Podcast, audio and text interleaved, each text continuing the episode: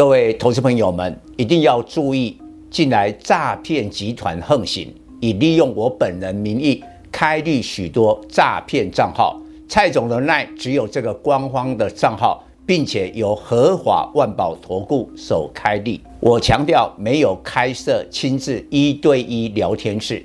没有技术班教学，没有互委托下单，没有港股、美股及任何衍生性金融商品交易。近年来也没有出书准备。只要看到任何利用蔡总肖像开立的粉丝团，要求做出上述的行为，就是诈骗集团。粉丝们看到一定要帮我们检举，共同抵制。感谢大家。各位投资朋友，大家好，我是蔡明彰。今天主题：二十大刺激政策出炉。第一，禁止比原物料率先反攻。十月下半个月展开美股企业财报，市场预期偏空，受此影响，台股还有低点向下测试一万两千五百点支撑。这是两年前新冠疫情红利末生段起涨位置，一切打回原形。投资人应确实做好低持股的资金控管。台股的重心在电子股，因而电子股走势看先行指标的纳斯达克。纳斯达克最高点一六二一二出现在去年十一月，当时发布美国十一月 CPI 首度突破六趴。那时候，联总会从主席鲍尔到所有决策官员都一致认为，高通膨是短暂的，铸下大错，才造成今年联总会亡羊补牢，拼命升息。其实股市最敏感、最客观，纳斯达克很早做头反转，预警联总会升息循环即将到来。二零二二年三月首次升息，迄今升息十二码，联邦基金利率已升至三至三点二五帕。注意，科技股高点领先联总会升息前四个月出现。除了升息外，还有一件事情造成科技股做头。二零二二年春天，欧美国家打完第三剂疫苗，纷纷解封。消费电子疫情红利消失，因此纳斯达克提前二零二二年第四季做头。身为供应链的台股落后于二零二二年第一季出现一八六一九天价，自一八六一九高点以来，台股已重挫五千八百一十点，跌幅高达三十一趴。最重要的产业利空背景是电子股的库存调整，解铃人需要系铃人。台股何时落底？先看联总会升息到什么时候？从美国九月非农就业及 CPI 皆高于预期研判，十一月二号再升三码，十二月十三日又升三码的几率很大。年底。政策利率达四点五至四点七五趴，估计二零二三年二月再升息，但三月可能是最后一次升息。政策利率突破五趴后触顶，现在美国三十年期房贷利率已来到六点九趴。若政策利率明年第一季上升至五趴，试想房贷利率会多少？太高的房贷利率伴随美国经济衰退，很多人可能失去工作，缴不起房贷。是否重演二零零八年的次贷风暴？联总会明年不至于像今年大举升息了。要让联总会升息收手，必须以毒攻毒。最毒的经济现象就是企业大规模裁员。尤其一向员工福利很好的矽谷高科技公司，若裁员，就是联总会升息循环即将结束的领先讯号。英特尔受后疫情电脑销量的严重下滑，计划数千人的裁员，预料在十月二十七日公布第三季财报公布这个消息。英特尔开第一枪，接下来更多科技公司削减员工福利及裁员，联动台湾电子股将大砍今明两年资本支出。以晶圆代工而言，台积电二三三零今年已连两度资本支出调降，总计降两成。力积电六七七零降今年资本支出四成。如果纳斯达克领先联总会最后一次升息前四个月落底，最快今年十一月落底，而台股落后一个月，在十二月。台股今年从一月跌到十月，死多头心态的人受创最重。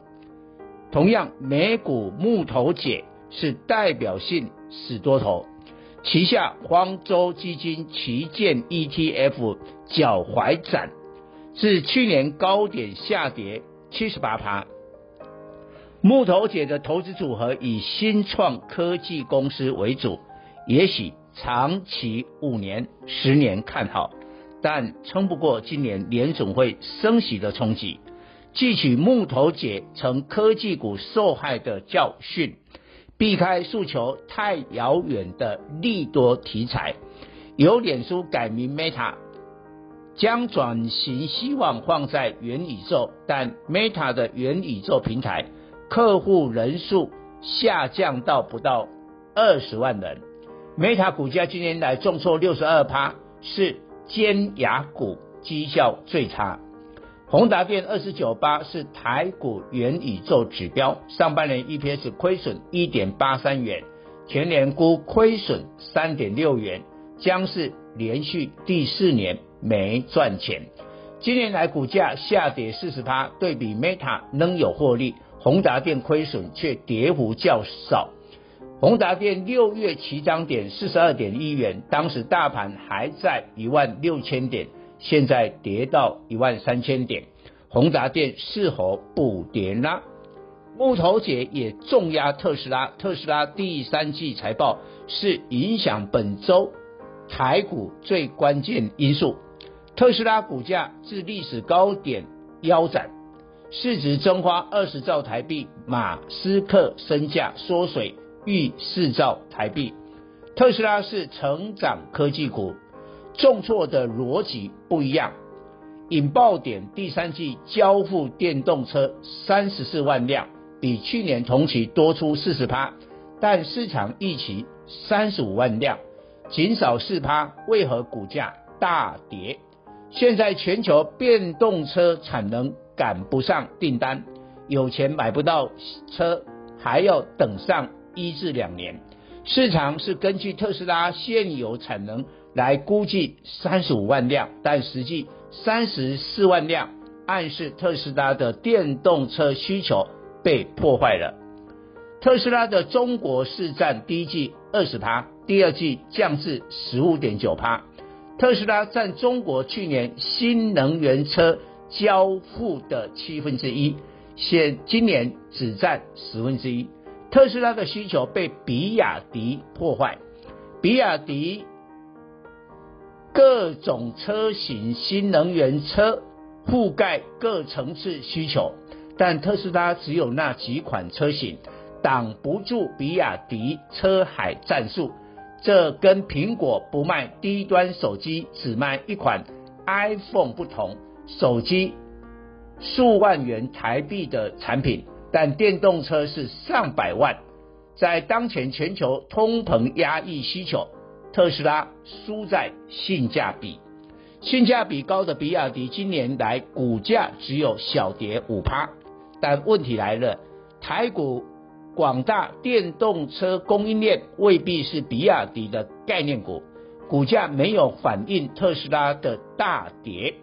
茂联 KY 三六六五今年 EPS 估二十六元，本益比十倍，但和大一五三六 EPS 估二点四元，本益比三十二倍，同致三五五二 EPS 估六点六元，本益比二十一倍，和大与同致的估值不低。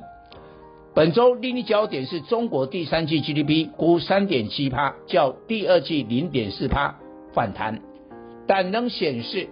动态清零的代价。中国二十大将在十月二十二日闭幕，拿到权力总要做事。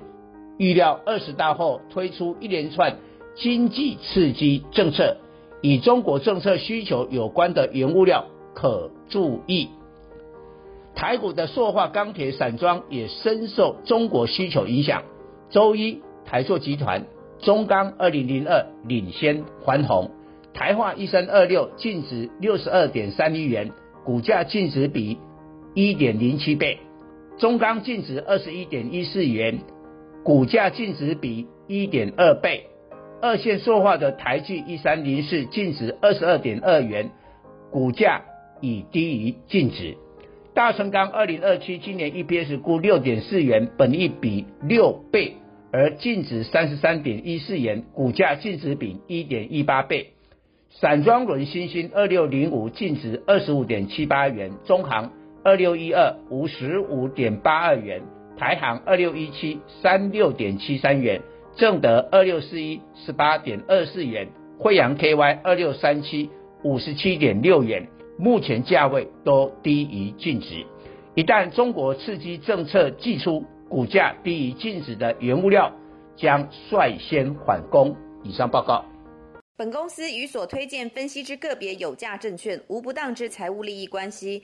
本节目资料仅供参考，投资人应独立判断、审慎评估并自负投资风险。